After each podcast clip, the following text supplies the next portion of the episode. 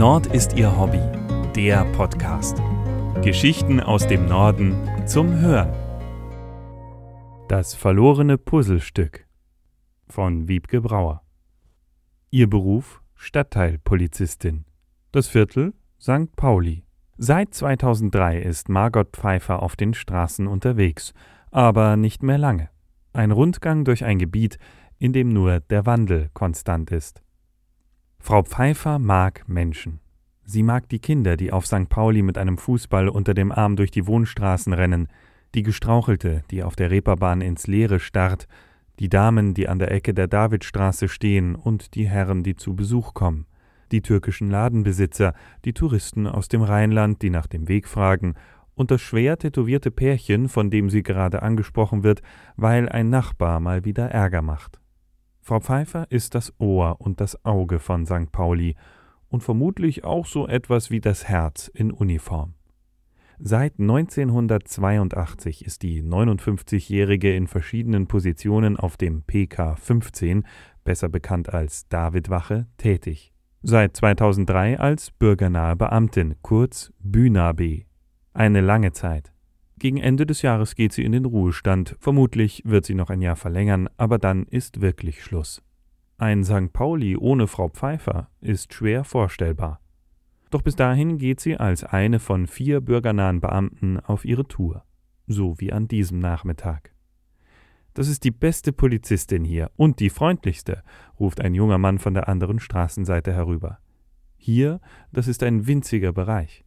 Das Reviergebiet der Davidwache ist mit nur 0,92 Quadratkilometern und etwa 14.000 Einwohnern das kleinste Europas. Der Bereich darin, für den ausschließlich Frau Pfeiffer zuständig ist, erscheint winzig. Gerade im Verhältnis zu den Sorgen, die sich hier türmen. St. Pauli ist ein sozial schwacher Stadtteil und daran hat sich über die Jahrzehnte nicht sonderlich viel verändert. 1983 begann Margot Pfeiffer als Praktikantin auf der Davidwache. Sie kennt das Viertel, als die Reeperbahn noch eine harte Rotlichtmeile war und das Pussieren noch als Kunst galt. Damals trugen die Kiezgrößen noch Spitznamen wie der schöne Klaus, Albaner Toni oder Karate Tommy, fuhren Rolls-Royce und Lamborghini. Schießereien waren keine Ausnahme. Frau Pfeiffer erlebte den Niedergang der berüchtigten Zuhältertruppe GmbH und der Nutella-Bande, die Schicksale und Tragödien und den Wandel zur Ausgehmeile. Heute ist St. Pauli eine Touristenattraktion. An einem normalen Wochenende kommen bis zu 40.000 Besucher, viele mit dem Billigflieger aus England. Zu jeder Zeit winden sich geführte Touristengruppen wie Tausendfüßler über die große Freiheit und am Kiez entlang. Dazu kommen Großveranstaltungen wie die Harley Days oder der Schlagermove, der den Bezirk in eine Kloake verwandelt. Und als ob das nicht reichen würde, kämpft St. Pauli mit der Gentrifizierung, den steigenden Mieten. Es ist wie ein Ausverkauf der sündigen Meile oder von dem, was sich die Leute darunter vorstellen. Sie fände Gentrifizierung bis zu einem gewissen Maße nicht per se schlecht, sagt Frau Pfeiffer diplomatisch und fügt hinzu, St. Pauli habe sich verändert, aber die Menschen ja nicht. Empfindlich reagiert sie, wenn es um das Thema Menschenwürde geht. Auf dem Weg zum Hein-Köllisch-Platz erzählt sie von einem Mann, der das Wort Gesindel benutzte und dem sie sagte, dass er sich eine neue Ansprechpartnerin suchen dürfe, wenn er das noch einmal sage. Mit einem Mal sind die Lachfältchen, die man an ihr als erstes bemerkt, verschwunden und das Blau der Augen sehr kühl. Dann geht sie weiter und ruft einem Mann vor einer Kneipe zu, er solle keinen Schnaps trinken. Den vertrage er nicht, erklärt sie und berichtet, wie sie den 1,90 Meter Mann einmal in den zweiten Stock bis zu seiner Wohnung hiefte, weil er ihren Rat und den Weg nach Hause vergessen hatte. Ein paar Minuten später kommt eine Frau im Rollstuhl auf Frau Pfeiffer zu und klagt ihr Leid. Der Hund ist operiert worden. Frau Pfeiffer hört zu. Sie hört dem jungen Mann zu, der eine wirre Geschichte über seinen verschwundenen Großvater erzählt, Sie hört zu, als ein viertelbekannter Obdachloser darüber klagt, dass man seine Sachen gestohlen hätte. Er trägt nur eine Unterhose, Mütze und Sonnenbrille. Der sei abwechselnd auf der Täter- und auf der Opferseite, kommentiert Frau Pfeiffer trocken im Weitergehen. Die Polizei mag Freund und Helfer sein, aber ein besonders übersteigertes Helfersyndrom hat Frau Pfeiffer nicht. Sie blickt einem kleinen Mann hinterher, der offenbar nicht viel Glück im Leben hatte und wieder rückfällig geworden ist, wie sie meint. Man könne nicht jeden retten.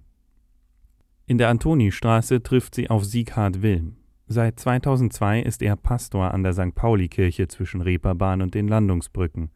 Man kennt sich natürlich. Frau Pfeiffer habe sich ihre Menschlichkeit bewahrt, sagt der 53-Jährige über die Polizistin. Die untergehende Sonne scheint zwischen den beiden hindurch. Bei der Frage, ob die beiden nicht einen ähnlichen Job haben, zögert der Geistliche. Ja, das schon, aber er habe keine Handschellen. Frau Pfeiffers Antwort fällt kurz aus. Die brauche sie eigentlich auch nicht. Wozu auch? Frau Pfeiffer nimmt nicht fest. Sie nimmt sich Zeit. Für jeden Touristen, der etwas verloren in der Gegend herumsteht und dessen Ratlosigkeit sie auf 50 Meter wittert. Für jedes Kind, das von ihr mit der Frage Na, wo kommst du denn her? begrüßt wird. Schlechte Laune kennt die gebürtige Hessin nicht.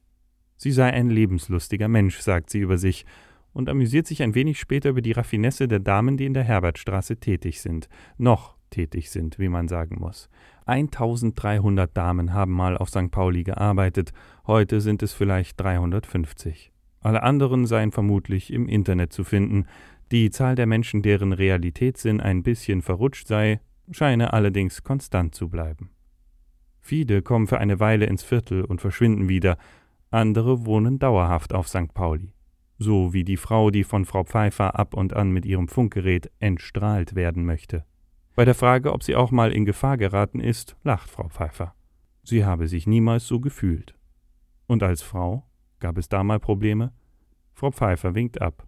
Warum das so ist, erkennt man, wenn man die Polizeihauptkommissarin dabei beobachtet, wie sie über die Reeperbahn geht. Die Menschenmenge teilt sich vor der Frau in Uniform wie das Rote Meer. Wer ihr zu nahe kommt, wird im Polizeijargon auf Distanz gehalten. Bremsen quietschen, Autos hupen, Menschen schreien auf. Eine schmale Person ist mitten in den fließenden Verkehr der vierspurigen Reeperbahn gelaufen, gleitet wie ein Geist durch die Fahrzeuge hindurch und verschwindet wieder in einer Nebenstraße. Eine Frau ist darüber zu Tode erschrocken, kommt auf die bürgernahe Beamtin zu und beschimpft sie wüst. Da müsse sie doch was machen, sie könne doch nicht einfach so zusehen. Fünf Minuten später ist alle Aggression verflogen. Frau Pfeiffer hat den Arm um die nun weinende Frau gelegt und tröstet sie. Es helfe, dass sie vielleicht auch etwas Mütterliches ausstrahle, sagt die bürgernahe Beamtin und lächelt. Wer wird ihre Rolle einnehmen, wenn sie aus dem Beruf geht? Jeder sei ersetzbar, entgegnet Frau Pfeiffer und zuckt mit den Schultern. Was hatte sie vor ihrer Runde gesagt? St. Pauli sei wie ein großes Puzzle, aber es sei nie vollständig, es kommen immer wieder Teile abhanden und neue dazu. Wobei das Bild dann nie wieder das sein wird, das es einmal war. Nur die Nostalgie, die bleibt St. Pauli wohl immer treu. Mehr Geschichten aus dem Norden gibt es auf nordistihobby.de. Dort finden Sie auch Bilder und Videos zu den Artikeln. Um keine Folge zu verpassen, abonnieren Sie diesen Podcast. Zusätzlich können Sie uns mit Empfehlungen und Kommentaren unterstützen. Nord ist Ihr Hobby, der Podcast wird gesprochen von Hans Pieper. Der Podcast ist ein Angebot des ADAC Hansa e.V. Amsingstraße 41 20097 Hamburg. Verantwortlicher im Sinne des Presserechts ist Christian Hief.